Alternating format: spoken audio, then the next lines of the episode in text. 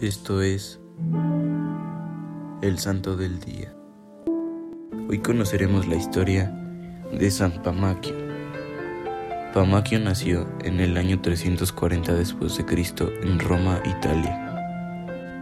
Perteneció a la familia de los Camilos, cuyas posesiones en el norte de África les hacían inmensamente ricos. Pamaquio fue cristiano de toda la vida. Recibió una esmerada educación en retórica, elocuencia y literatura sagrada. Fue en la juventud compañero de Jerónimo y mantuvieron la amistad incluso más allá de la interrupción que supuso la marcha al desierto de Jerónimo en el año 370, fecha en torno a la cual pasaba Pamaquio a formar parte del Senado.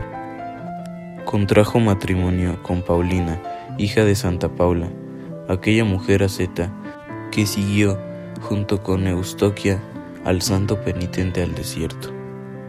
Con su olfato cristiano, Pamaquio detectó y puso de manifiesto los errores doctrinales de Joviniano y tuvo la valentía de exponerlos con claridad al Papa Ciricio, que se vio obligado a condenar la herejía unos años más tarde, en el 390 a la muerte de Paulina por un mal parto en el año 393, cuando llevaban solamente cinco años de matrimonio, comenzó Pamaquio a desarrollar una caridad con obras altamente llamativas. Organizó un banquete para los pobres. No lloró, sino que se dedicó a hacer. No se lamentó, pero llenó sus días con obras de misericordia.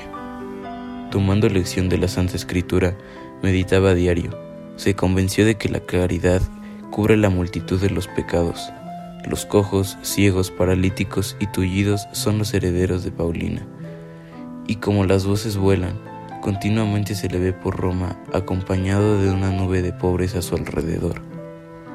Este hombre de la caridad levantó en el puerto romano un hospital para atender a los extranjeros, donde él mismo con sus propias manos curaba y atendía a los enfermos y moribundos. Murió en el año 410, poco antes del dramático saco de Roma. Pamaquio permaneció seglar, laico, toda su vida, dando un testimonio claro de amor a Dios y de coherencia de fe cristiana. Servidores Amoris Christi, Movimiento Amoris Mater, haz todo con amor.